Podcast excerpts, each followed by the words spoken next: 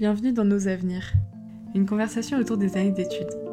J'espère que tu te retrouveras dans ce témoignage, toi l'adulte en devenir ou le nostalgique de la vie étudiante. Aujourd'hui, je reçois Hippolyte et Mathieu, 24 ans, bientôt 25. Hippolyte a fait des études d'ingénieur. Il a choisi la voie qui lui fermerait le moins de portes. Comme beaucoup, il a d'abord pris l'option rassurante. Mathieu est juriste de formation. Les choses ont fait qu'ils ont décidé de monter un projet à deux, un projet de mode éthique, un projet de vêtements éco-responsables, autour de matériaux recyclés. Ils vous en parleront beaucoup mieux que moi.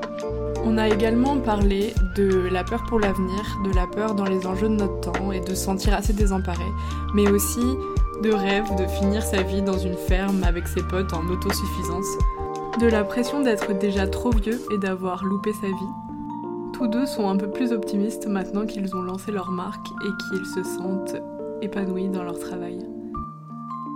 Moi déjà bonjour. Il faut savoir que vous êtes les deux premiers garçons que je reçois euh, sur ce podcast, donc déjà je suis très contente. Et en plus c'est la première fois que je fais un podcast avec deux personnes. Donc euh, c'est une première fois. Coup double. Alors déjà est-ce que vous pouvez vous présenter? Ouais. Euh, bah moi c'est Hippolyte, j'ai 24 ans, très bientôt 25.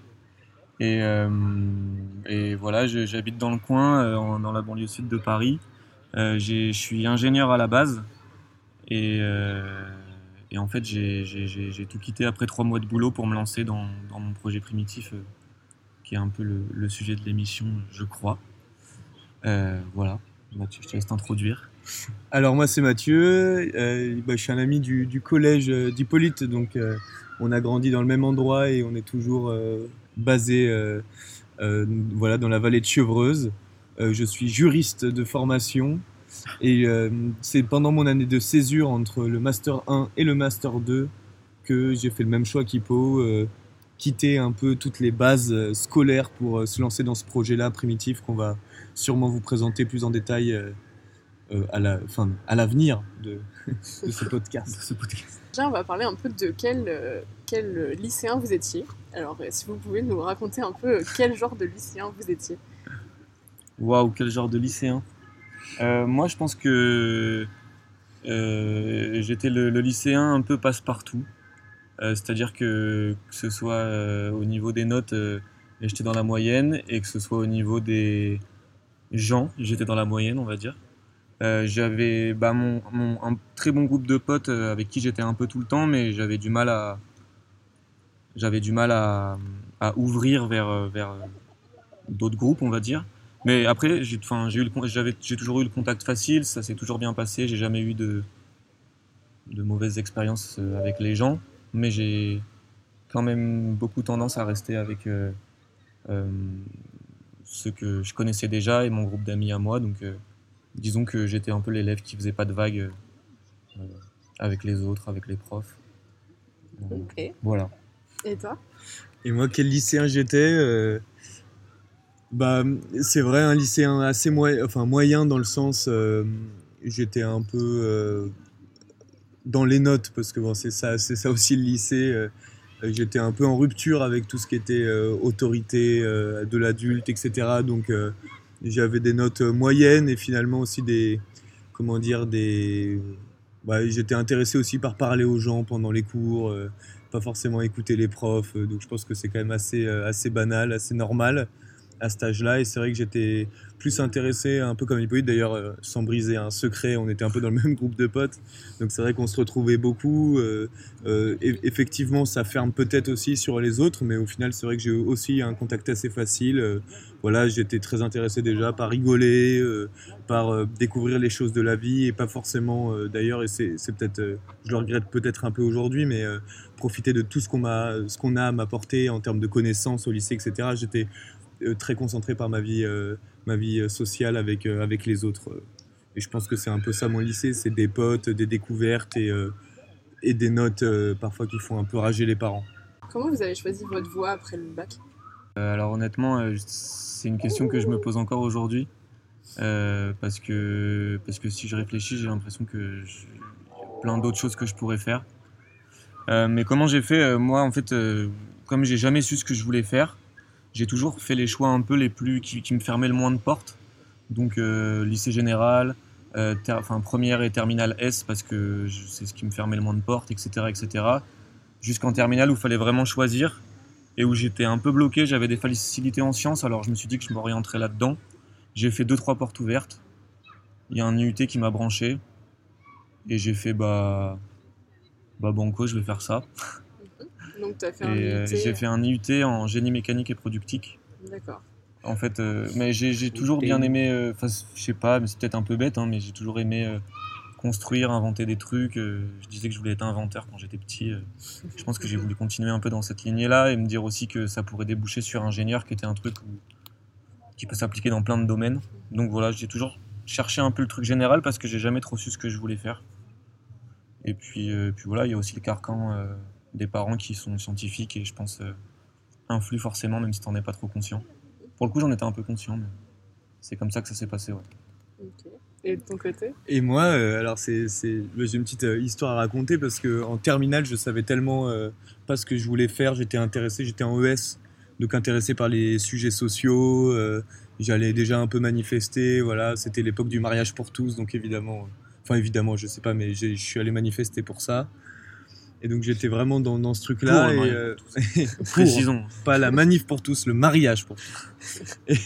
et, donc, euh, donc voilà, j'étais déjà un peu là-dedans, intéressé par ces sujets-là. Euh, et, et, en fait, je savais tellement pas quelle voie pouvait me correspondre que mes parents m'ont pris rendez-vous chez une psy qui était spécialisée en fait dans l'orientation et donc qui en fonction de ta personnalité, etc., pouvait déterminer quelle voie te correspondait le mieux.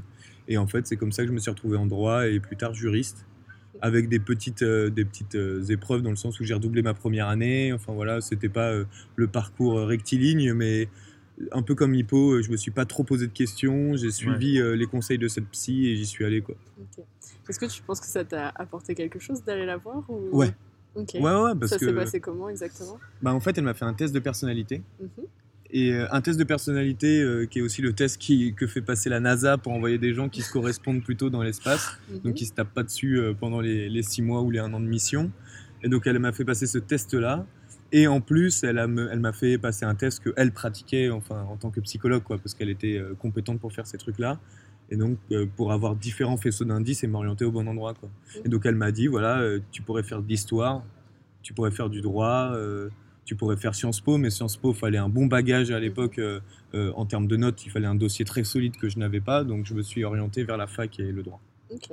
Et comment vous avez vécu vos années d'études? Alors moi, très bien. Euh, en IUT, j'ai beaucoup bossé. j'ai rencontré, j'ai rencontré notamment une personne avec qui je me suis très bien entendu et j'ai vraiment passé mon, mes deux années d'IUT en binôme à bosser parce que notre but c'était d'intégrer une école derrière et il fallait avoir des bonnes notes en IUT donc on a, on a pas mal bossé. Euh, mais je l'ai bien vécu en fait, j'ai appris beaucoup de choses, c'était, c'était vraiment une expérience très intéressante. Comme je l'ai dit avant, comme je m'y suis retrouvé un peu par hasard, je me suis retrouvé dans un domaine que je connaissais pas alors que d'autres à côté de moi étaient là parce qu'ils en avaient vraiment envie, ils connaissaient déjà plein de choses. Et donc j'ai découvert tout, euh, tout ce qui était la, la, mécanique et tout que je connaissais pas trop en fait. Et donc c'était vraiment beaucoup de, c'était ouais, vraiment de l'apprentissage. Genre, euh, je me suis vraiment surpris à, aimer apprendre là-bas. Et après, il y a eu l'école d'ingé, où là, c'était complètement différent. C'est-à-dire que d'un point de vue des cours, franchement, c'était chiant. Enfin, c'était vraiment. À l'IUT, il y avait beaucoup de pratiques, beaucoup de TP, des projets. Euh, on, avait, on bossait même avec des, entreprises, enfin, c'était concret. En école d'ingé, c'était euh, de la théorie, des maths. voilà, des choses qui, moi, m'intéressaient moins. Euh, même si j'y arrivais bien, c'était moins intéressant. Et là, je l'ai vécu comme, euh, en fait, je l'ai vécu sur le plan perso comme trois superbes années parce que j'ai rencontré des gens qui sont aujourd'hui toujours euh, parmi des super potes avec qui j'ai, en fait, j'ai découvert la ville de Lyon parce que je suis parti à Lyon. Et en fait, j'ai plus découvert la ville de Lyon, la fête, la musique et tout ce domaine-là, plus que les cours en eux-mêmes en fait. Les, les cours, j'y allais au minimum, je me démerdais pour avoir 10 j'allais euh, enfin j'allais même pas au CM je, faisais juste ce qu'il fallait pour avoir les notes qu'il fallait et, le but c'était de rencontrer des gens et s'amuser à côté. Et de mon côté bah, j'étais à la fac euh, donc tout au long de mes études et donc en fait il y a eu différentes phases. Il y a eu des phases où euh, je survolais un peu plus que d'autres. Évidemment quand j'ai redoublé la L1 j'étais un peu voilà j'ai découvert un peu les fêtes étudiantes tout ça. Après il y a quand même le droit c'est quand même des études qui sont par moments assez dures Donc euh, je me suis quand même pas mal concentré là-dessus à certains moments. Et sur la fin de mes études, donc juste avant de me concentrer sur le projet primitif et de tout lâcher pour ça, c'est vrai que j'étais de plus en plus euh, déconnecté du truc et de moins en moins impliqué dedans. Et, euh, et maintenant, je dirais que ça m'a enrichi de toutes les connaissances que ces études-là peuvent apporter. Le droit, c'est quand même un sujet assez appliqué qui s'applique au quotidien, euh, réfléchir, voilà, l'État qui est autour de nous, etc. C'est quand même des choses très intéressantes. Sachant que je suis juriste en droit public, donc vraiment concentré sur euh, quel est l'impact de l'État sur notre quotidien. Oui, ça m'a enrichi, mais en fait, euh, je, vis ça avec le recul comme un moment où, j'ai arrêté de me poser les questions de qu'est-ce qui me faisait du bien dans la vie. Et maintenant que j'ai créé Primitif, en fait, il y a plein de choses qui se sont déverrouillées au-delà de ça voilà, j'ai commencé à, rapper un peu, à écrire des textes, à faire des choses, en fait, dirigées à refaire du basket, en fait, des choses qui sont dirigées vers mon épanouissement et vers vraiment réfléchir ce que j'aime faire dans la vie. Et pas juste euh, me dire bah ouais j'ai des parents qui ont fait des études donc il faut que j'en fasse en fait. Vraiment réfléchir le truc et, et ça je pense que c'est ce que ça m'a apporté et je regrette absolument pas. Je pense que c'est la somme de ce chemin là qui m'a mené là où j'en suis mais mais je regrette vraiment pas d'être euh, là où je suis arrivé non plus quoi. Est-ce que avant de faire votre projet, vous avez eu une expérience d'entreprise ou de salariat? Euh, Ouais, moi oui.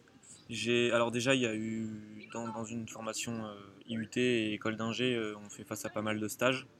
Donc j'avais déjà j'avais déjà un an et demi en gros cumulé de stages en entreprise, donc je voyais un peu ce que ça faisait. Et surtout, avant de me lancer, j'ai bossé pendant trois mois en tant que consultant. Enfin, j'étais vraiment ingénieur consultant, quoi. Donc oui, j'ai j'ai eu cette expérience euh, professionnelle dans, dans le dur, en chemise, euh, sans boucle d'oreille et à cacher mes tatouages. Et, euh, et moi, ouais, j'ai été, j'ai été salarié dans une fabrique de rhum arrangé. Donc je coupais des fruits pour les mettre dans des bouts de rhum et que ça imprègne et que ça fasse, ça fasse du bon goût fruité. L'abus d'alcool est dangereux pour la santé, je le rappelle. Et, et, et sinon, j'ai été aussi stagiaire ouvrier dans la, la, boîte dans laquelle bossait mon père voilà, pour euh, gagner un peu de sous et découvrir aussi un peu ce que c'était le monde de l'entreprise. Et là, c'était quand même assez. Euh, ouais, euh, ça m'a pas donné envie. Et j'ai aussi été stagiaire dans un journal qui s'appelait La Croix pendant, pendant un mois. Donc, c'est pas une grosse expérience de salariat, mais, mais voilà, j'étais aussi intéressé par le journalisme. Et, et voilà, c'était. c'était intéressant, mais, mais c'est pas un métier qui m'a. Aujourd'hui, le métier de rédacteur quotidien, c'est un peu compliqué, je trouve. Ok. Mm. On va parler un peu plus de votre projet maintenant. Donc, est-ce que déjà vous pouvez nous expliquer euh, d'où ça vient et euh, Alors, de toute façon, on a un peu le temps.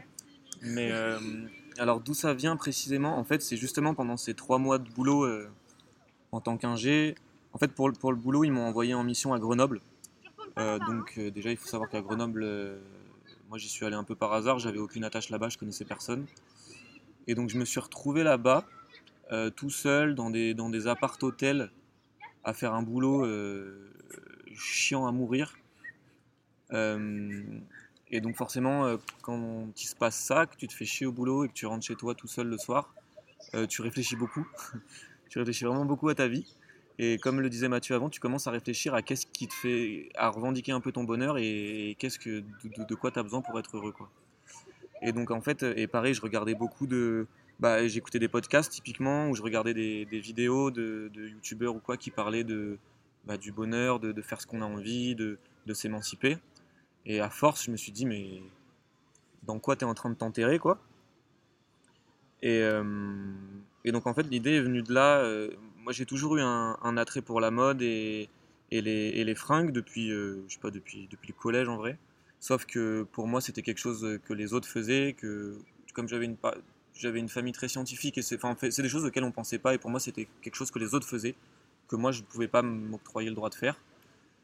Mais j'avais toujours cette idée en tête là et donc en remettant un peu toute ma vie en cause les soirs là je me suis dit en fait euh, Hippo euh, t'as 23 piges euh, enfin tu vois ton boulot il te fait chier fais un truc qui te fait kiffer et puis, et puis au pire ça marche pas ça marche pas on s'en fout t'as un diplôme t'es pas à la rue non plus quoi est-ce que tu penses que tu as eu de la pression euh, pour choisir ta voie et... ou alors c'est vraiment bah. toi tout seul euh? bah, c'est, une très bonne question. En fait, je pense qu'il n'y a pas de réponse euh, brute. Enfin, je pense qu'il n'y a pas de, oui ou non.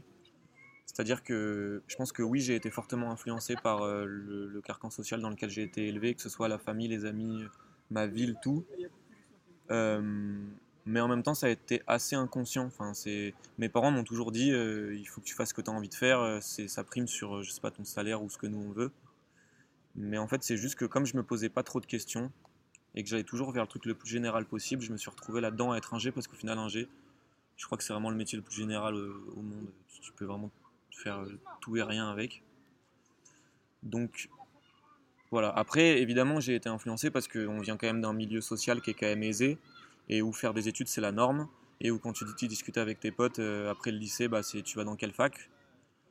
Euh, et le, reste, les, autres questions se posent même pas en fait. Il n'y a pas de, enfin j'ai aucun pote qui a fait un bac pro, tu vois. J'ai, j'ai, enfin, je pense que ouais, mon milieu social m'a forcément influencé à mort là-dedans pour aller faire des études et mon milieu, euh, mon milieu social aussi sur le quel type d'études quoi.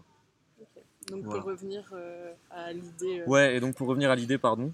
En gros, donc j'avais vraiment cette idée de, fringues et tu de faire une marque de fringues, c'était un espèce de rêve un peu caché que j'avais enfoui mais que je m'octroyais pas le droit de, faire.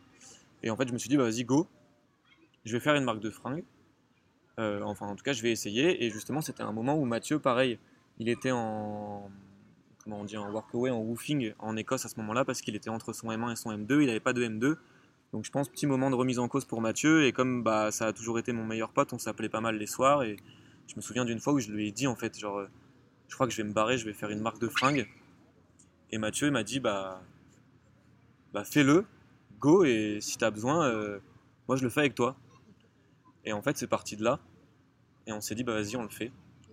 Et, euh, on s'est dit qu'on allait monter une, marque de fringues. Après, le projet a évolué avec le temps, mais peut-être que, Mathieu peut en parler. Est-ce que tu veux revenir deux secondes sur ton expérience entre ton M1 et ton M2 Ouais, bah justement, c'est là que j'ai fait du journalisme. En fait, je me suis toujours un peu prédestiné à faire du journalisme. Et en fait, c'est vrai que c'est un métier assez dur où t'as pas le temps de te. En tout cas, celui que j'ai découvert de, euh, de, rédacteur dans un quotidien où euh, tu dois rédiger à la chaîne, t'as pas le temps de t'intéresser pour les sujets et, de faire vraiment des choses de fond. Et euh, j'étais en plus déjà, euh, voilà, j'avais déjà 23 ans. Euh, il fallait que je reprenne des études pour vraiment faire des études de journalisme, etc. Et repartir dans une boucle dans laquelle je me sentais déjà un peu essoré, quoi. Donc je me suis dit, waouh. Du coup, cette année-là de césure, elle était plutôt tournée vers renforcer mon dossier en droit pour faire un truc. J'étais en droit international en M1, donc faire un truc costaud en droit international et poursuivre en M2. Euh, et, donc, d'où cette année de césure, d'où le fait que j'étais en woofing et en Écosse quand Hippo se posait des questions. Moi, je me souviens, j'étais dans ma chambre en Écosse, perdu dans la campagne écossaise, euh, euh, près de, Perth, pour ceux qui connaissent. Enfin, c'est vraiment la cambrousse dure, quoi. Donc, ouais, pendant trois mois tout seul en, Écosse, et c'est vrai que, comme le disait Hippo, lui à Grenoble, tu as des tas de choses qui se passent dans ta tête, tu veux donner du sens. Moi, en droit, j'avais jamais vraiment eu de sens. J'étais débarqué en droit en disant je ferais pas ça de ma vie. Donc déjà, euh, pour euh, sentir euh, une émulation dans tes études et te sentir stimulé, c'est compliqué quoi. Donc je cherchais un but et un sens. Et en fait, c'est avec Hippo qu'on l'a trouvé quoi. En réfléchissant à ça par téléphone, lui à Grenoble, moi, moi en Écosse, et, et puis en, rentrant en, toute fin d'année 2018, on s'est dit, vas-y, après le nouvel an, on fait bien la fête et, et on, on, se met à fond là-dessus quoi. Euh, et, on a bien fait la fête. Et on a bien fait la fête, mais, mais ça nous a pas empêché de, de bien bosser euh, jusqu'à aujourd'hui le truc et, euh, et, et qu'il évolue, comme disait Hippo. On est parti d'une idée de départ qui était une marque de sap et, et qui est devenue maintenant la première marque de streetwear engagée. et, en vrai, ça nous tient à cœur. C'est cool de faire un truc comme ça. Enfin, nous, on est vraiment au jour le jour passionnés par ce qu'on fait et c'est vraiment l'essentiel quelles ont été les, étapes euh, Est-ce que vous voulez nous raconter un peu? Les étapes du projet? C'est Dipo que vient l'idée, donc je vais le laisser. Ouais, en fait, au tout début, euh, il y a eu une énorme phase de réflexion. Euh, le but, c'était d'aller un peu plus loin qu'une simple marque de vêtements. Enfin, même s'il n'y a pas de simple marque de vêtements, mais trouver un, un projet encore plus profond, quoi. En fait, euh, l'idée, elle est venue aussi du fait que moi, quand j'ai commencé à être ingé, j'ai commencé à avoir un salaire, un peu d'argent. J'avais déjà des valeurs euh, écologiques et sociales qui étaient quand même assez fortes, qui ont été très renforcées dans mes dernières années d'études. Et pendant que j'étais à Grenoble, qui se renforçaient encore plus. Et en fait, euh, le message de la, de la mode, à quel point c'était c'était dégueulasse socialement et écologiquement, m'est un peu arrivé aux oreilles. Et je me suis dit, t'as un peu d'argent, quitte à, à, claquer un peu plus, va voir des marques qui font ça bien. Et, au moins tu t'habilleras proprement et t'arrêteras d'aller euh, chez H&M ou des trucs que j'ai beaucoup fait avant hein, aussi. En fait, il s'est trouvé que même en cherchant, euh, j'ai rien trouvé euh, qui correspondait à mon style. C'est-à-dire qu'à chaque fois que je cherchais des fringues un peu éthiques, je tombais moi sur des choses qui me correspondaient pas. Ça pouvait être soit des choses très classiques, un peu à la slip français, ou alors je tombais sur des vêtements marrons avec marqué des slogans un peu militants, quoi, avec marqué Sauver nos rivières. Enfin, c'est des choses que. Enfin, c'est très cool euh, d'ailleurs de militer pour ces choses-là. Mais moi, j'ai pas envie de m'habiller comme ça et je cherchais des choses qui me correspondaient euh, fait proprement et j'en ai pas trouvé. En fait, c'est un peu là qu'on s'est dit, il y a un truc à faire euh, et de réunir un peu justement ce problème euh, de style et ce problème de valeur. Et donc en fait, on a beaucoup potassé le truc. Là, les premiers mois sont été comment on peut faire pour avoir la chaîne de prod la plus saine possible. Donc autant sur les endroits pour la confection, la matière et Qu'est-ce qui se faisait le tricotage et tout. Et voilà, il y a eu un gros moment où on regardait un peu toutes les matières possibles. Au début, tu penses faire du coton, après tu penses faire du polyester, après on a regardé pour du chanvre, on a regardé pour des trucs bio. du, du lin. Le, Du la lin, France est enfin- le premier producteur de lin. Mais c'est Ouais. vrai que des- du lin streetwear, Voilà, à part les chemises pas- en lin, c'est compliqué quoi. ça arrive Ça- bientôt dans les bacs. Ça, ça, ça, non, mais ça dépend aussi des pièces et tout, donc euh, tout est faisable. Mais pour ce qu'on voulait faire au début, il nous fallait d'autres matières. Quoi. Et donc, ouais, grosse, gros, gros moment de réflexion sur comment on fait. Donc, euh, enfin, quelle matière, où est-ce qu'on fait, quel fournisseur. Et après, je pense qu'il y a eu la grosse étape du nom. Grosse Euh, étape du nom, euh, grosse étape du logo. Le logo, on en a eu jusqu'en janvier ou février, je crois, euh, 2020. Donc, Ouais, donc plus plus d'un an an après, quoi. la création du, du projet. Enfin, la création. En tout cas, le, la volonté, de- enfin, le fait qu'on soit lancé, quoi, c'est vraiment, ça a mis un an à émerger. On avait trouvé un premier logo. Après, on s'est dit, oula, non. Parce qu'on l'avait fait nous-mêmes sur un coin de table. On s'est dit, il faut un truc un peu plus carré. Et- vous avez fait appel euh, À une graphiste, ouais. Ouais. ok, que vous connaissiez ou En fait, c'était une amie d'amis. Ouais, une amie d'amis. En fait, c'était une amie à mes parents. C'était l'amie d'une amie à mes parents. Enfin, bref. Ok. Mais oui, c'est euh, ok. de Non, ce que je veux dire, c'est que c'est pas relation, genre une quoi. de vos potes ou un truc. Non, euh. Ok. Ouais, Ouais, voilà. plusieurs étapes et même des, ré- Ouais. des étapes de remise en question. Ouais. parce que c'est vrai que assez vite en fait euh, on s'est dit euh, comme euh, parlait Hippo sur la production de la matière c'est vrai que c'est assez intéressant de voir les différentes matières qui se font après c'est vrai que produire c'est produire et euh, donc nous on voulait euh, on était attaché- assez attachés à l'idée du recyclage mais c'est vrai que même euh, au sein de la filière du recyclage il y a plein d'imperfections et donc certaines de ces imperfections comme la traçabilité des déchets recyclés nous ont parfois mais, fait mettre en, en cause le projet, quoi. Enfin, Ouais. remettre en cause cette matière en tout cas. Et donc on continue de réfléchir. Euh, pour ceux qui ne voient pas ce que c'est l'upcycling, il y, a- beaucoup de choses qui se font de très bien en upcycling, c'est-à-dire euh, par exemple on a un, vieux rideau et on le transforme en robe, euh, c'est des choses comme ça très cool qui se font. Après voilà, c'est des chaînes aussi euh, plus difficiles à mettre en œuvre, où il faut des talents pour la couture que pour l'instant on n'a pas, ou en tout cas on n'a pas les, ateliers pour le faire. Donc voilà, on est parti là-dessus, on en est très content, on, est vraiment rigoureux sur cet engagement-là parce que, enfin, on fait pas semblant de l'avoir. C'est vraiment un truc qui nous tient à cœur et justement, c'est, c'est, euh, on voulait donner du sens à notre taf et notre, no- notre, notre sens aussi, c'est de faire un truc le plus propre possible, quoi. Et primitif, pour moi, c'est vraiment ça. C'est, c'est comme le disait Hippo, euh, c'est donner accès aussi à toute une culture. euh, qui écoute du rap, qui va en festoche, électro, enfin festoche, ça se dit pas trop, festival électronique, mais, mais des choses, des gens, voilà, qui finalement qui nous ressemblent aussi. Euh, on, pense savoir euh, quel message, à quel message ils seront sensibles, quelle fringue leur apporter pour qu'ils euh, soient aussi sensibilisés à tout cet impact-là de la mode qui est énorme. Et, donc voilà. Et d'ailleurs, moi, j'ai profité de ce projet pour me, pour vraiment me rendre compte de cet impact-là qui était énorme. Et depuis, j'ai plus mis un seul pied dans les boutiques classiques, quoi. Ce que Hippo appelait des simples marques de vêtements. En fait, je pense que ça peut être ça, une simple marque de vêtements. C'est une marque de vêtements qui réfléchit pas du tout à qui produit. Ça résonne assez bien, malheureusement, euh, et très malheureusement, euh, avec les, les, les Ouïghours en, en ce moment. Et c'est vrai que voilà, euh, il y a beaucoup de choses à faire et nous, on est un petit acteur parmi tant d'autres, mais, mais voilà, on essaye d'apporter notre pierre à l'édifice. Je pense que Ma- Mathieu a, Mathieu a un peu tout dit. Mais ça a été ça. A été un an, je pense, de grosses réflexions. Vraiment de mettre à plat le projet. L'écrire a été une, une- grosse épreuve. De mettre En fait, quand il faut écrire, tu es obligé de te confronter un peu à la réalité. Le nom, le logo. Et puis la campagne, Et puis, Ulule. Et puis la campagne, non mais c'est vrai en fait. On, en fait, on avait besoin d'une campagne de crowdfunding pour commencer parce qu'on n'avait pas les sous pour avancer euh, un stock énorme quoi. Et donc euh, on s'est dit bah on va lancer une campagne de crowdfunding. On va voir qui veut acheter nos fringues déjà, et puis comme ça, on aura l'argent pour financer leurs fringues. Et ça nous permettra de nous lancer un peu.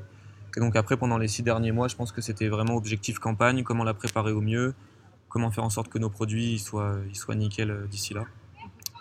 Et voilà, là aujourd'hui, on en est à ça, quoi, à lancer la campagne. À cette heure-ci, elle est terminée, à l'heure où vous écoutez, chers auditeurs. Mais on espère qu'on a bien cartonné, parce qu'on on ne sait pas encore ce que ça va donner jusqu'à la fin. Voilà.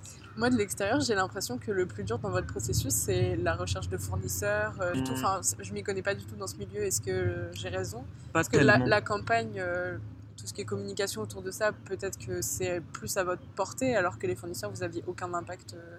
Bah en fait, euh, en fait on, nous c'est pour ça aussi qu'on a mis un an et demi. Je pense que c'est parce qu'on a un peu tout appris sur le tas. Mhm.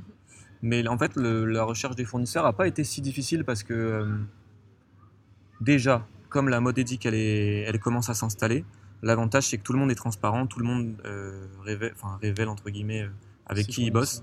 Et donc, du coup, en allant regarder un peu ces marketing, on a été capable d'aller chercher leurs fournisseurs à eux. Puis tu les appelles et on est tombé que sur des, personnes formidables qui nous, ont, qui nous ont tout de suite aiguillés en fonction de ce qu'on voulait faire. Je me souviens, le premier fournisseur qu'on a appelé, je crois qu'il faisait que des jupes. Et il nous a dit, euh, bah non, si vous voulez faire des t-shirts, appelez-lui. Après, le mec nous a dit, bah si vous voulez bosser avec des matières recyclées, il y a peut-être lui. Voilà, c'est vraiment, tu fais les pages jaunes et t'appelles, quoi.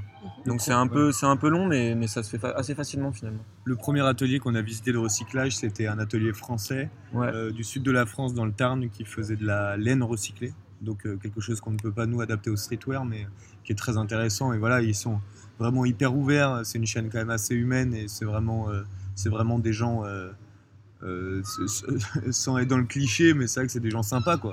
Mhm. C'est des gens qui, qui sont engagés, qui sont cool et, Ouais, c'est et qui veulent l'avantage. bien faire les choses. Quoi.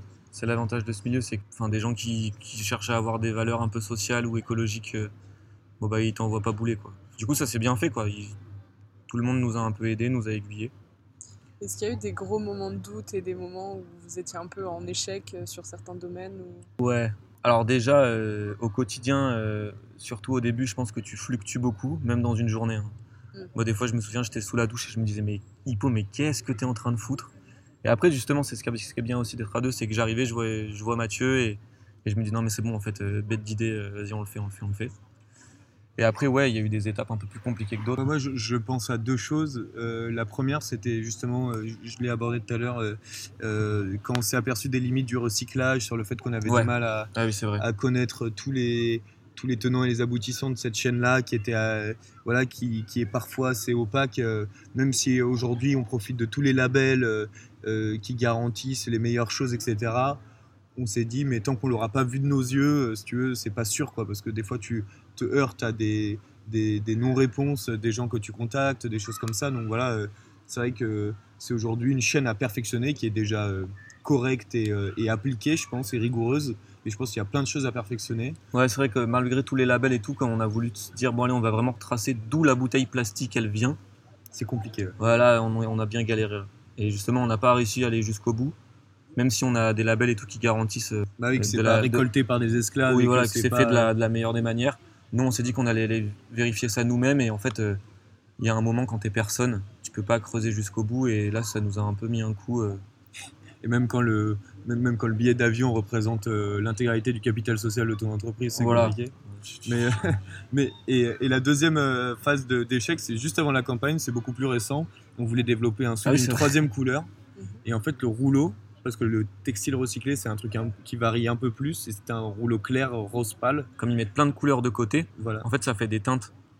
C'est pas comme si tu teins quelque chose, tu dis je veux un Mm. bleu fuchsia, t'as un bleu, tu C'est teins un bleu ensemble fuchsia. de chutes. Là, tu dis je veux du rose, ils mettent en fait quand ils font du recyclage, ils mettent un peu tous les semblants de rose de côté, mais avec aussi un peu de blanc, un peu de noir. Ça arrivait taché, quoi. Le rouleau, euh, tout le rouleau qu'on avait commandé, qui représentait 500-600 euros de marchandises, Ouais. taché. Ce qui pour euh, nous est énorme. ce qui pour nous par rapport à l'avancement de notre projet était beaucoup euh, évidemment et donc c'était un peu le, le coup derrière la tête quoi. Je me souviens bien, on était en, Ouais. en lendemain de soirée là. Moi Ah, j'étais dans le mal, peu, Mathieu. Mathieu il arrive, il me dit bon gros. le, tout, le rouleau il est taché, on peut pas faire le rose. Ouais. je, suis, je suis allé vomir aux toilettes. Non c'était c'était très compliqué ouais. Mais et d'un côté c'est aussi euh, tu vois très vite tu rebondis en fait. En fait c'est ça la aussi bah, la vie en général sans faire de phrases à la con mais c'est vrai que voilà c'est tu te prends des coups derrière la tête que tu n'avais pas vu venir. On se l'est dit très tôt avec Hippo c'est euh, ouais on va se prendre des des trucs pas cool, mais d'un côté, euh, voilà, faut, faut résister, sinon on arrête maintenant, quoi. Si on veut pas, euh, euh, en fait, je pense créer, créer ce genre de projet, c'est gérer les problèmes plus que prendre du plaisir au quotidien, quoi. Maintenant, on a donné du sens, mais c'est vrai qu'il y a une grosse gestion du risque. et Alors, du en ce moment-là, quand on est en train d'écrire, on vient de nous annoncer qu'ils avaient déjà du retard sur les livraisons de matière. Donc, Donc, voilà. quand ça sortira, je sais pas où on en sera, mais on commence déjà à paniquer. Non, mais c'est un peu ça, ouais. Donc c'est. Mais d'un côté, c'est ça qui, qui nous fait sentir envie. Ouais, et ouais. Ce soir, euh, on a notre soirée de lancement, donc on va kiffer aussi. Enfin voilà. C'est peut-être des choses cool qui nous arrivent, qui ne seraient pas arrivées euh, si j'étais resté à la croix à rédiger des articles dont je me passionne pas tous les jours.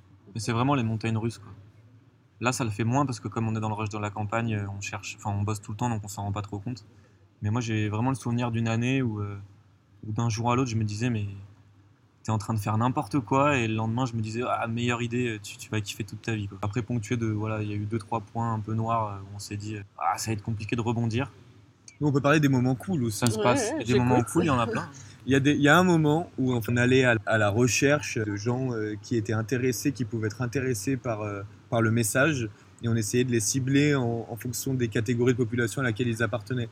Donc c'est-à-dire, tu vois, si on cible une population intéressée par la musique électronique ou plutôt une population zéro déchet, et en fait on s'est retrouvé à convoquer tous les gens qu'on avait trouvé de la cible électronique d'un petit apéro super sympa.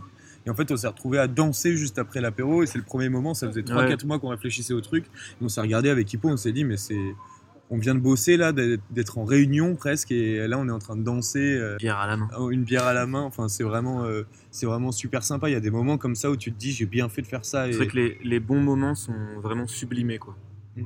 C'est-à-dire que quand ça va et que tu t'en rends compte, la vie est, la vie est belle, quoi. Et même à travers des choses simples, où tu vois, quand on a notre premier proto. euh, Quand quand on a déposé logo. notre nom, euh, on- Ouais. C'était, c'était, c'était fou, quoi. On est là, putain, ça y est, le nom, il est déposé, il est à nous. Ouais. Genre, c'est parti, quoi. on allait fêter ça en buvant une bière. L'abus d'alcool est dangereux pour la santé. On finit souvent par boire une bière. hein. Et Mais euh, comment vous avez vécu le fait d'être jeune? Est-ce que ça vous a mis une barrière ou pas du Le fait tout? d'être jeune, ah, c'est cool, moi je trouve ça donne de la puissance. ouais. C'est-à-dire que, pardon. euh, Non, vas-y, vas-y. Mais, mais en fait, j'ai aussi une anecdote à raconter en Écosse, quand donc, je remettais un peu ma vie en cause. J'allais sur Wikipédia et je regardais des gens connus, euh, tu vois, n'importe lequel, tu vois, par exemple le Et président de la c'est- République. On s'est beaucoup questionné sur Ouais. l'âge à un moment. Et, euh, et, euh, en fait, tu te sens vieux. C'est-à-dire que tu regardes l'âge auquel le gars a percé, si Mhm. tu veux. Tu te dis, il avait 22 ans, moi j'en ai 23, qu'est-ce que je fais de ma vie? Et en fait, quand on a créé Primitif, c'est l'inverse. Je suis devenu un très très jeune fondateur euh, ou créateur d'entreprise. Ouais, ou, parce que euh, en fait, ça nous a amené à candidater un peu dans des incubateurs, à rejoindre un peu des petites communautés d'entrepreneurs, des trucs comme ça. Et en fait, on s'est rendu compte que pour euh, quelqu'un qui crée sa boîte et tout, on était quand même euh, bah, les plus jeunes quoi, en général. on était des rookies quand même. Ouais, genre vraiment, on s'est retrouvé avec des papas, euh, costards euh, qui venaient après le boulot. Et là, là, tu as de la force. là. Tu te dis, je suis dans ma meilleure vie si jeune, si tôt, je suis sur le bon chemin. quoi. Ouais, Et moi, c'est ce que je me dis à l'heure actuelle. Encore plus maintenant que c'est concret et que tu vois, notre campagne elle est lancée, là, c'est le feu. quoi. c'est ça. Ouais, pour résumer, je pense qu'au début, il y a eu un moment de doute parce que tu sais, tu regardes un peu tes idoles et tu as l'impression d'être euh, d'être vieux et que tu toujours rien fait, quoi. Et après, justement, quand tu rentres un peu dans le monde euh, de la boîte, euh, tu te dis, en fait, ça va, il me reste encore plein de choses à faire. Ouais, C'est vraiment le fantasme et la réalité. Ouais, ouais, quoi. ouais. Au final, c'est ça. euh, tu, te, tu prends les exemples sur des exceptions et C'est pas ça, sur, et tu euh, regardes tu sais, ton, ton chanteur préféré et tu te dis ah ouais lui à 20 piges j'ai rempli il faisait un zénith. bon bah c'est sûr, euh, enfin c'est- différent en fait, c'est juste différent. Quoi. Et c'est aussi basculer dans l'action. Moi, je trouve qu'il est intéressant. Tu vois, euh, je parlais du, du fait de, d'être- de m'être un peu endormi pendant mes études, et c'est un peu ça en fait, c'est que je me laissais aller au gré du vent. Ouais de ouf. Et maintenant, euh, quand tu bascules dans l'action, en fait, tu bascules dans l'action pour plein de trucs, tu vois, comme je disais, euh, rapper, euh, tu vas faire des choses comme ça, et en fait, juste faire des trucs que t'aimes, quoi. Mais de, ouais c'est fou, depuis j'ai jamais fait autant de choses pareilles, genre j'ai envie de faire quelque chose, je le fais. quoi. Il y a vraiment eu un déclic. Ça a amené plein de choses positives, pas que professionnelles. Basculer dans le truc, genre, tu vas faire un podcast, lancer son truc, c'est c'est ça, je, je pense, qui apporte le plus de satisfaction. Euh, Si tu as envie de manifester, va manifester, va rencontrer des gens, va discuter. Euh, Si tu as envie de faire de la musique, enfin tout, quoi. Si tu as envie d'écrire un bouquin, on s'en Ouais. fout du regard des autres, quoi, et fais-le. euh. Et, et je pense que c'est le truc le plus Ça précieux. ça aide beaucoup, ça aide beaucoup à le faire. En fait quand ton professionnel c'est un truc que tu as décidé de faire un peu à la, à la ZUP comme on dit, tu te dis que tout le reste, enfin tu peux faire tout le reste comme tu as envie. Quoi. Et au niveau de la campagne, comment ça s'est passé Ça se passe en ce moment. Ça mais se passe en ce moment. Ouais. Ça va faire deux semaines. Deux semaines, Ouais, deux deux semaines demain. On est à la fin de la deuxième semaine. Et ça dure 4-5 semaines. Et euh, donc on a eu un gros gros gros démarrage. En fait on avait bien bien bien briefé euh, euh, notre entourage. Donc euh, ce qui a fait qu'ils étaient au rendez-vous et que tous les gens intéressés de notre entourage ont pu commander leur, euh, leur pull. Et donc il y a eu ouais, il y a eu vraiment un... C'était fou, le premier jour, en 10 minutes, euh, on a atteint genre 100% de l'objectif. Quoi. Et donc c'est très bien parti. Et là, on est allé jusqu'à début de semaine dernière où on a dépassé les 200%. Et là, c'est un peu le ventre mou, ça restagne. Et nous, on va mettre un peu des choses en place pour redynamiser tout ça. Mais on est très content du début. Et maintenant, notre but à nous, c'est d'aller grappiller pour aller chercher des gens euh, qu'on connaît pas en fait. Là, on a vraiment nos proches, euh, des amis, des amis d'amis. Et le but maintenant, ça va être d'aller chercher des, le troisième cercle, donc des gens que qu'on connaît pas, le grand public. Enfin, finalement, le but, c'est que nous, notre, notre message, il arrive aux oreilles de tout le monde. Maintenant, on va s'y s'y atteler. Et comment vous arrivez à amener du public qui n'est pas intéressé par les enjeux, on va dire, écologiques, par exemple? Est-ce que vous Mhm. avez des tactiques pour que ça passe un peu en finesse ou... Bah, Bah, déjà, c'est compliqué de trouver des gens qui aiment, qui aiment pas ça. Enfin, genre, euh, qui sont pas sensibilisés, on va Ouais. dire euh, Là, ça, c'est un peu la cible euh, streetwear en fait. Mhm. C'est-à-dire que pour l'instant, et c'est et c'est- c'est de ça qu'est né le projet, c'est qu'en fait, euh, il n'y a, il aucune marque qui existe qui euh, démarche la, la cible streetwear qui, je suis sûr, est sensibilisée au, à- à- euh, au même titre que d'autres euh, cibles. Ouais, déjà, même faut apporter le message. populations. Mais c'est vrai que les gens euh, ne, pensent, ne pensent pas trop à, à ces gens-là et c'est vrai qu'ils sont un peu laissés sur le côté. Et nous, vraiment, on s'est dit, bah, en fait, c'est nous quoi. Donc Bah ouais. vas-y, let's go. euh. pourquoi moi j'ai entendu parler de, de- des esclaves euh, si tard? Bah, c'est Ah, l'enjeu en fait. Ouais, On ça. a créé le projet pour ça. C'est-à-dire que le projet, c'est de se dire, ces gens-là ne sont pas, ne sont pas euh, pour l'instant adressés par le message et on ne sait pas s'ils sont sensibles ou non. Alors, euh, on le fait et on, on verra. En fait, c'est l'enjeu, c'est que cette cible-là se reconnaisse Ouais, et disent, nos fringues sont cool. En plus, putain, ces deux gars euh, qui font les choses bien, ils savent faire le truc et en plus, ils ont une image, une image de marque qui est stylée. Vas-y, j'achète quoi. Et plutôt qu'un truc dégueulasse. Bah ouais. Mais après, je pense que voilà, comme dit Mathieu, c'est vraiment le, le but du projet, c'est ça. C'est que le message arrive aux gens qui sont pas encore sensibilisés. Donc ça va prendre du temps. Et, euh, nous, le but déjà, c'est que la, marque se fasse connaître. Donc on a la, après, on a l'avantage aussi d'avoir un entourage, il faut pas se cacher, euh, qui est quand même euh, sensible à tous ces trucs-là. Donc forcément, notre entourage est intéressé par le projet. Après, le but, c'est que petit à petit, en fait, tu vois, tu grappilles et en allant d'une personne à une autre, tu tombes sur quelqu'un qui n'est pas encore au courant du message, mais qui aime bien les fringues, et du coup qui va être au courant du message. Et petit à petit, ça, on espère en tout cas que le message arrivera aux oreilles un peu de tout le monde. Est-ce qu'aujourd'hui vous diriez que vous êtes épanoui euh, d'un point de vue à la fois personnel et professionnel? Disons que déjà, le professionnel et le personnel euh, s'entremêlent énormément depuis qu'on est là-dedans. Par exemple, le projet, moi j'y pense tout le temps, vraiment tout le temps, tout le temps. Il n'y a pas de moment où j'y pense pas quasiment. Si je devais dire aujourd'hui, euh, ouais, clairement, je suis. C'est une période où je me sens vraiment très bien. Genre, euh, je suis vraiment très épanoui. En plus, on est dans le concret. Depuis que la campagne est lancée, je sens que, je sens que ça part vraiment parce que sur, les, sur, les, sur la fin, j'avais un peu l'impression que limite les gens commençaient à dire Ouais, euh, bon, ça fait un an que tu es sur ton projet là, euh, vas-y, est-ce que tu vas le sortir ou pas? Il est où le projet? Ouais. ça, fait un, ça fait un an que tu réfléchis, tu réfléchis, tu as l'impression que ça va pas se concrétiser. Là, c'est la campagne et je sens que voilà, c'est le début, ça se lance, donc je suis, je, suis, je suis vraiment trop content, trop fier de moi. Enfin, quand tu t'épanouis là-dedans, généralement, le perso, ça suit quand même pas mal. Tout est lié, et encore plus quand tu fais un projet comme ça. Ton perso devient ton pro, ton pro devient, perso. Au top. Juste hâte de pouvoir me barrer de, de chez mes parents. Ouais, Parce que du coup, toi, t'es revenu chez tes parents, c'est ça? Ouais. Et En fait, ça s'est ouais. bien passé? Comment Oui. tu l'as vécu? Oui, oui, ça s'est très bien passé. Je doutais que j'allais arriver à dire ça. En fait, je bossais à Grenoble et bah, comme j'ai dû t'arrêter pour lancer le projet, que j'avais plus de revenus euh, et qu'en plus Mathieu était à GIF, je suis revenu habiter chez mes parents pour, euh, pas forcément pour une question d'argent. Et, euh, et ça, ça s'est très bien passé. Enfin, honnêtement, avec mes parents et mon frère aussi qui est chez moi, on s'entend très bien. Pour le coup, j'ai de la chance d'avoir une famille très très cool avec qui on s'entend bien. On est quand même sur la même longueur d'onde tous. donc c'est très cool. Mais il y a aussi ce fait-là, mais qui est complètement perso, pour le coup, qui n'a rien à voir avec eux, euh, qui est que bah, j'ai habité pendant, pendant des années euh, tout seul et, et c'est quelque chose que j'aime beaucoup. Et c'est vrai que j'ai hâte de retrouver un peu ma vie euh, euh, solo. C'est pas euh, rendre des comptes, même si je rends pas trop des comptes, mais bon, d'être chez moi. Quand j'arriverai à le faire, euh, ce sera encore un palier au-dessus et, Bah là, j'aurais tout, quoi. Et toi Mais alors? voilà. Est-ce Alors- que tu es épanoui?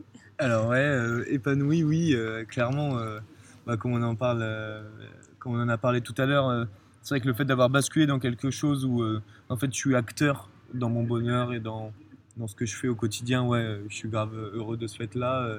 donc ça c'est l'aspect pro, mais comme dit Pau, je suis entièrement d'accord, le pro, déjà on est amis, donc Ouais. enfin je pars, euh, je pars en soirée avec mon collègue de travail, si tu veux, donc euh, Ouais, ouais, ouais. donc en fait, voilà, c'est un long prolongement euh, la vie perso et un prolongement de la vie pro. tout est un peu mélangé, même si assez vite on s'est dit, faut mettre, euh, arriver à mettre des petites barrières quand même, euh, pas parler de ça tout le temps, euh, arriver à penser à d'autres choses, sachant que je pense qu'on pense suffisamment de notre côté tout seul à ce truc-là, donc il faut savoir mettre des limites. Donc moi, je me sens quand même très très épanoui et même voilà dans la vie perso aussi. euh, ça m'a fait basculer euh, dans l'action euh, vis-à-vis de plein de choses et, et réfléchir à plein de choses, essayer de, de déconstruire aussi plein de choses parce que je pense Ouais, que, on- je pense que la, la- la création de cette boîte-là m'a obligé à déconstruire ce que mes parents m'avaient inculqué, si tu veux, depuis ça. très petit. Tu as 7-8 ans, je pense que j'étais capable de dire je vais faire des études et avoir bac plus 5. Quoi. Donc là, c'est là que tu vois que tu as de la reproduction là-dedans et que j'ai dû déconstruire, tu vois, de me dire bah Mathieu, non, tu vas t'arrêter un bac plus 4, euh, ce qui n'est pas non plus révolutionnaire, hein, on va se, pas se le cacher, mais, mais, mais Oh donc là voilà, là. euh, je suis pas non plus, euh, tu vois, je suis pas fan de Joe non plus, mais c'est vrai que j'ai dû déconstruire certaines choses et je continue à le faire dans ma vie euh, perso. Euh, tu vois, sur des sujets d'actualité, euh, le féminisme, euh, qu'est-ce que c'est aussi d'être noir dans notre société, Black Lives Matter, et tout ça. tu vois, c'est des choses très intéressantes et qu'il faut déconstruire. nous, en plus, en tant que. Enfin, moi, vous me voyez pas là, mais je suis un mâle blanc privilégié, donc voilà, il y a plein de choses à déconstruire pour se rendre compte du privilège que tu as. Ouais, Primitif a beaucoup joué là-dessus. Et je pense que c'est très intéressant. On est beaucoup primitif et beaucoup allé en manif euh, récemment et c'est c'est intéressant quoi. C'est nous et, et voilà, c'est euh, on soutient les grèves aujourd'hui. C'est jour de grève sur Paris, donc voilà, on soutient aussi. Et, euh, et donc euh, et donc euh, en fait, ça fait déconstruire beaucoup de choses et réfléchir à ça. Et donc ouais, je suis épanoui. J'ai l'impression d'être vraiment maître de ce que tu penses et de comment tu agis.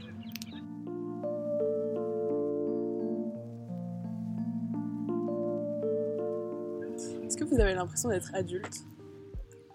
Voilà la question la plus compliquée du monde. Est-ce que j'ai l'impression d'être ad- En fait, il y a, y a plein d'aspects. Moi, je me sens pas adulte, vraiment pas. Après, euh, ça dépend de ce que ce que c'est pour toi être adulte. euh. Euh, moi, la vision de l'adulte que j'ai aujourd'hui, euh, voilà, c'est un mec euh, enfin, ou une meuf, c'est quelqu'un de, de, de- de carré, de rangé, de, responsable et tout. Parce que Je me ressens pas Vous là-dedans. avez quand même monté une boîte, c'est pas rien en soi. dans- Ouais. Bah, c'est ce que je veux dire. Moi, je me sens responsable. Je me sens pas adulte. C'est-à-dire, C'est enfin, ça. je me sens pas adulte. C'est-à-dire, je, me, je sens que j'ai la responsabilité euh, que je n'avais pas quand j'étais enfant. Je sens qu'il y a beaucoup euh, euh, plus de charge mentale maintenant, beaucoup moins un peu de l'enfant qui rêvait de tas de choses qui s'est un peu envolé. Mais d'un côté, j'ai d'autres rêves maintenant, peut-être plus concrets. Je suis plus responsable, mais je me sens pas adulte dans le sens où c'est vrai que si on entend l'adulte comme la personne voilà, qui, qui, euh, qui rentre chez elle, euh, qui a une famille, euh, qui est rangée, non, mais, mais je me sens responsable. je pense pas, et d'ailleurs, je pense pas qu'un adulte ce soit forcément ça.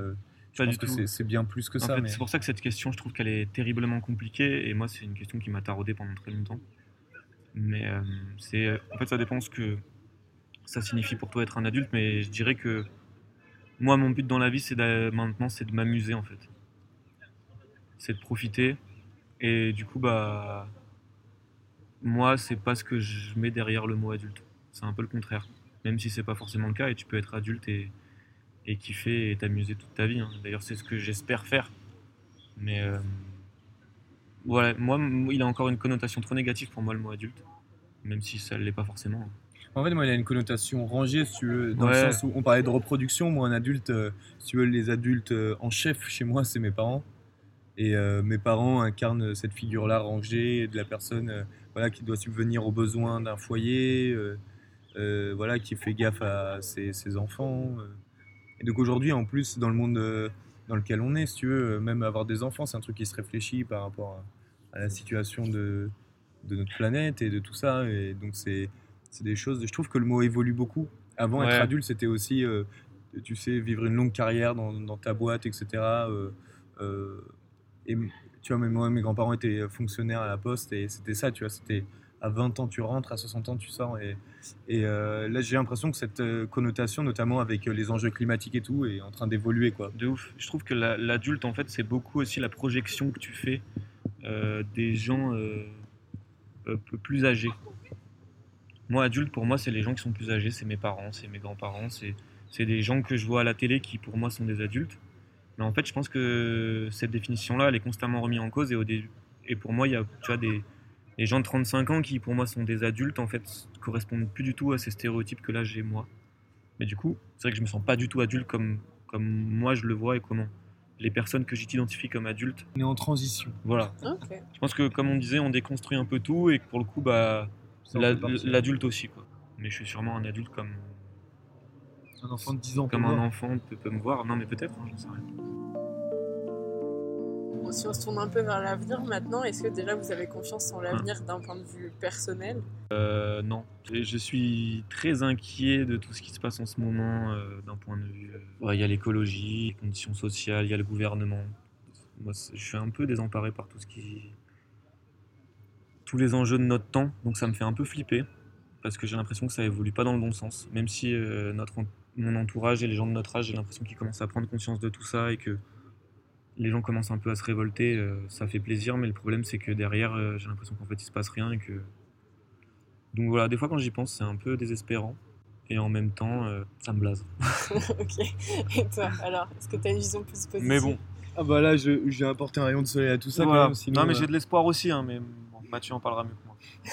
Non, mais c'est vrai que moi, non, moi je suis assez optimiste dans le sens où même je trouve ça excitant de se diriger vers un monde qui est en révolution. Euh, euh, quand je dis en révolution, c'est on va être obligé de changer des choses, là, sinon on va pas, on va pas supporter le choc. Donc c'est intéressant. euh, moi je suis assez excité par ça, par voir ce qui va se mettre en place, euh, euh, de me dire aussi que voilà, j'aurai pas un quotidien morose, euh, que c'est probablement voué à changer. euh, euh, et, sans d'ailleurs tous ces enjeux-là, j'aurais jamais créé Primitif avec Hippo. Donc c'est voilà, c'est plein de choses intéressantes. euh, moi, en fait, tu vois, je suis assez enthousiaste. Euh, donc ouais, d'un d'un point de vue perso, et puis il n'y a pas que ça, ouais. Je pense qu'on est promis à avoir une, une vie euh, dont on n'a aucune idée à l'heure actuelle, donc je n'ai aucune idée, mais euh, Ouais. pour laquelle j'ai de l'excitation. Ouais, ça c'est très excitant. C'est vrai que moi aussi j'y pense des fois. Et je me dis qu'en fait les choses elles vont être obligées de bouger malgré euh, toutes les institutions. Et c'est hyper excitant de se dire qu'on va faire partie de ça. Enfin moi j'ai vraiment l'impression que on est à l'aube d'un changement de dingue. Et que quand je me dis que je vais vivre ça et que peut-être il y aura même un après, j'en sais rien. Euh, ouais, ça, ça, ça chauffe de ouf. On, on sait d'où on part, on sait pas où on va arriver. Voilà. Mais c'est ce qui est excitant et moi c'est ce que j'aime bien. J'ai jamais planifié ma vie et, et pour le coup euh, l'avenir est flou et c'est aussi très excitant. Et l'avenir de la marque? Comment vous la voyez Est-ce qu'on est confiant? Alors ouais. Là, là, on est au début. C'est Euh, compliqué mais Mais moi je, moi, moi, je suis confiant dans le sens où voilà, notre but c'est de, de progresser petit à petit, euh, pas de devenir une firme internationale parce que bah, c'est aussi des choses dans l'écologie qui n'ont aucun sens. Donc euh, je disais tout à l'heure que notre engagement avait euh, été sincère et, et en fait c'est le cas, c'est que notre but c'est pas de remplacer Nike, c'est de questionner son modèle et, et des autres d'ailleurs. Et donc voilà, notre but c'est de réfléchir ces choses-là et, et de... Il y a, y a un parallèle avec le boulanger, c'est-à-dire pourquoi est-ce que les marques de fringues ne deviendraient pas en fait des boulangers qui, euh, qui subviennent aux besoins d'une certaine partie de la population et qui après s'arrêtent voilà. Ouais, parce qu'on te vend tout le temps euh, l'entrepreneur idéal comme Steve Jobs euh, qui a conquéri la planète. Mais au final, des entrepreneurs qui s'en sortent très bien à petite échelle, ton boulanger, il le fait mieux que personne. Quoi. Et nous, c'est un peu le but, c'est de devenir, devenir une marque qui tourne, qui rémunère ses employés, qui nous rémunère nous convenablement sans, sans chercher des, des, des, des- des- des- des dividendes de dingue et des, stock options. Là. Et non, mais c'est vrai, et de, et de vivre sereinement et, et avec, avec ce qu'il faut. quoi. Donc pour ça, ouais, moi je suis assez optimiste. Je pense que même si ça prend du temps, on finira par arriver à ça. Et le jour où on arrivera à ça, ah, ce sera la fête. hein. On boira une bière. Pour pas changer. Voilà. Mais ouais, c'est le but et je me dis que ça c'est possible. Est-ce que vous avez des projets à long terme? Ou Est-ce que vous voyez vraiment au jour le jour? Alors moi en général, je suis quelqu'un qui me projette pas du tout. Mhm. Euh, Enfin, je me projette bon à moyen terme. hein. Des fois, j'ai booké ma soirée du Nouvel An en octobre. Je rigole. Mais je, je non. Enfin, moi, je, je me projette très peu. J'aime pas ça. Ok. Bah, moi, à part primitif, euh, je dirais que non, même si j'ai quand même. C'est pas une projection, c'est une intime conviction que je vais finir euh, ma vie dans une ferme euh, euh, écartée du monde, euh, peut-être avec mes potes, euh, avec euh, voilà, euh, à viser l'autosuffisance, mais c'est plus une intuition qu'autre chose et, et peut-être un peu une envie, mais c'est vrai que pour l'instant, la projection, c'est vraiment pas primitif. Et l'intuition, c'est que si quelque chose change radicalement, euh, je me verrai bien là, quoi. Ouais. Si, moi, je, à moyen terme, euh, je pense beaucoup, j'idéalise ma, ma future coloc. Avec C'est- mes c'est- potes. C'est euh. un appel. euh, Non, non, non, non, parce que justement, on a prévu de faire ça avec des potes et quand je dis ma coloc, c'est ma colocation. Je, voilà, c'est un truc qui me fait délirer et j'y pense parce que, parce que j'ai envie de, vivre dans un endroit cool. Voilà, mais là, on est sur du moyen terme, hein, on est sur, euh, sur l'année prochaine, j'espère. Et ça fait quoi de travailler en ayant l'impression de pas travailler vu que vous faites vraiment ce qui vous plaît euh, Ah bah, Hmm. des fois, des fois, avec le stress, quand même, t'as Des fois, t'as l'impression de travailler quand Ouais. même. Ouais. Ouais, non, non, tu, tu bosses. Il y a, il y a des... En fait, on a rempli des tas de formulaires aussi, des tas de trucs, si tu veux. Il y a beaucoup d'administratifs aussi, donc euh, là, tu as l'impression de bosser quand même. Après, euh, après c'est sûr. En fait, ce qui est marrant, c'est plus dans le regard des, des gens. Non, dans le regard des gens, c'est plus un petit stage, euh, tu vois, c'est un peu des, Ouais. des, des- Comment on appelle ça Des. Ouais, c'est un petit stage fun, quoi. C'est une année sabbatique, tu vois. Ouais. Mais genre, oui, tu bosses, mais bon, tu, Ouais. peux, tu, peux aller, tu peux aller me chercher ça euh, à 14h, je veux dire. c'est quand est-ce que tu redeviens sérieux, quoi, des fois, la question. Et de moins en moins, évidemment, parce que là, c'est du concret, mais. euh, et même, on a des potes qui le font en nous vannant, quoi. C'est-à-dire, euh, c'est juste une vanne en disant, euh, bon, voilà, il y a. Il y a, il y, a, il y, a, il y a des chômeurs et il y a, il y a Hippo et Math, quoi.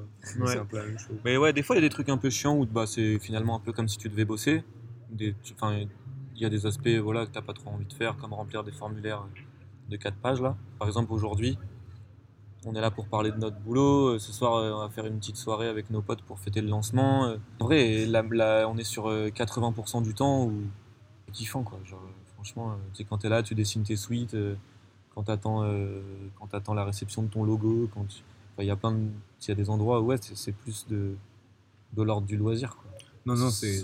très cool. La vie est belle, quand même. hein. Ouais, ouais. Euh, c'est euh, mais en fait il y a des moments où en fait c'est ça qui est, qui est marrant c'est que on taffe toujours on y pense toujours mais il y a des moments où tu as plus l'impression de travailler que d'autres et aussi un petit aspect supplémentaire c'est que tu penses tout le temps donc tu débranches jamais donc tu as intérêt à aimer ça Ouais, c'est un peu que le soir le soir tu penses quoi et donc c'est pour ça que une petite semaine de vacances des fois ça fait du bien parce que faut se barrer loin fort couper les contacts parce que sinon tu es tout le temps dedans quoi En plus, on part en vacances ensemble. Voilà. Super. Est-ce que vous pensez que ça vous a aidé à prendre confiance en vous? Ouais, mais tellement, mais tellement.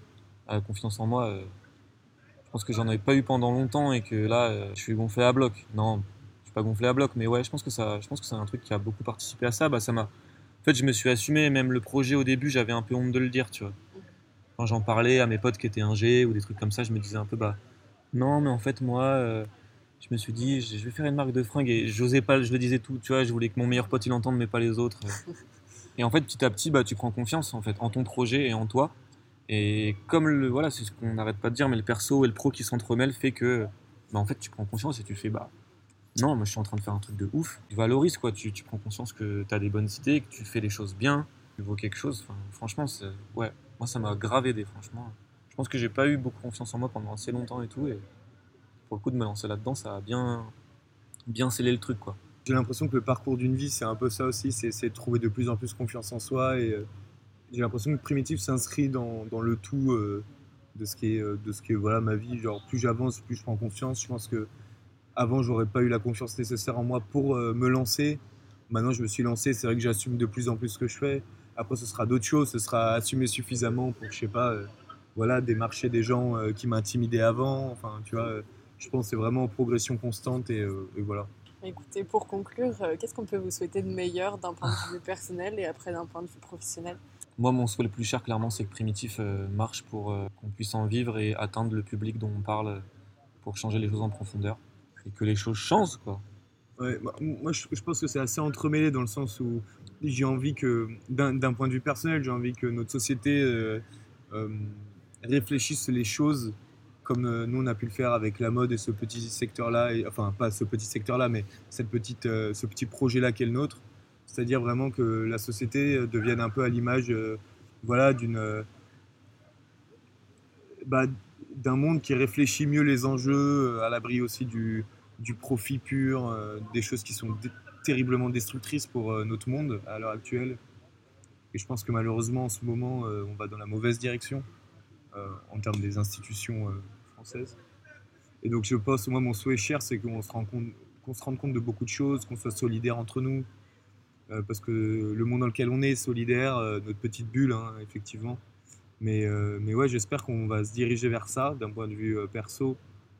Donc c'est vraiment mon seul plus cher. Donc de continuer, moi, à titre personnel, à déconstruire tout ce qu'on a entamé comme réflexion et à vraiment. Et ça, ça, me, ça me procure vachement de bonheur, quoi. C'est-à-dire essayer de, de me sentir pleinement en vie, en pleinement en réflexion tous les jours sur ce que je fais, euh, par quoi c'est conditionné, etc. Je trouve ça très intéressant. Et euh, d'un point de vue euh, d'un point de vue professionnel, bah voilà, c'est que primitif marche, que j'arrive à en vivre, que j'arrive à, à m'installer avec voilà avec à m'installer dans mon chez moi avec un rythme de vie qui me correspond, pouvoir rapper dans mon salon, pouvoir écouter mes potes faire du son. c'est ça, c'est ça ma vie parfaite et, et qu'on peut me souhaiter perso, professionnellement. Et juste, euh, on n'a pas énoncé euh, pourquoi ça s'appelait comme ça. Primitif. En fait, on aime beaucoup le nom parce qu'il ramène à, un état primitif. Bah, L'être primaire, un peu plus instinctif, un peu. On avait un impact euh, en termes d'énergie moindre quand on était voilà, avec le feu et la marche. et donc, c'est un peu, ça évoque ce retour-là et en même temps quelque chose d'assez agressif, si tu veux, assez, assez bah, qui correspond à, la culture euh, dans laquelle on se retrouve, tu vois, c'est-à-dire euh, voilà, des choses euh, un peu qui ont du, caractère et c'est nous, quoi, en fait, c'est dire non aussi, c'est voilà, être primitif, être un peu savoir s'élever contre ce qui va pas, voilà. Et, Mais du coup, il faut le prendre le, truc. Si on prend le truc à l'inverse, c'est-à-dire que tout ça, c'est ce qu'on voulait faire ressentir dans le nom, qu'on a réussi à faire primitif. Mais d'où le nom est sorti, c'est Mathieu en regardant dans un bouquin de règles de jeu de rôle. C'est-à-dire qu'on a fait un jeu de rôle avec des potes, là, type euh, Donjons et Dragons, et c'était pendant notre phase où on cherchait notre nom. Et, euh, un jour, il m'envoie euh, primitif. Et j'aurais dit, ouais, j'ai vu ça dans le bouquin de règles et tout. ce mot, il est trop bien, il va trop bien avec le projet. Et j'ai dit, ben, mais grave. Comme quoi, comme quoi n'hésitez pas à jouer dans la vie, ça apporte plein de choses ouais. professionnellement. Héros et dragons, c'est de la frappe. Ok, bah écoute, on va s'arrêter là-dessus. Est-ce que vous voulez ajouter quelque chose? Non, bah n'hésitez pas à précommander votre votre hoodie. et, merci de nous avoir euh, reçus aujourd'hui. Un vrai merci, c'était notre première, première fois en podcast et c'est trop cool. Bah, merci à vous. Je vous mettrai toutes les infos dans les notes du podcast. Si cette conversation vous a plu, je vous invite à la partager autour de vous, mais également à suivre le Instagram du podcast qui se trouvera dans les notes. Vous pouvez aussi mettre une note sur Apple Podcast. Merci et à bientôt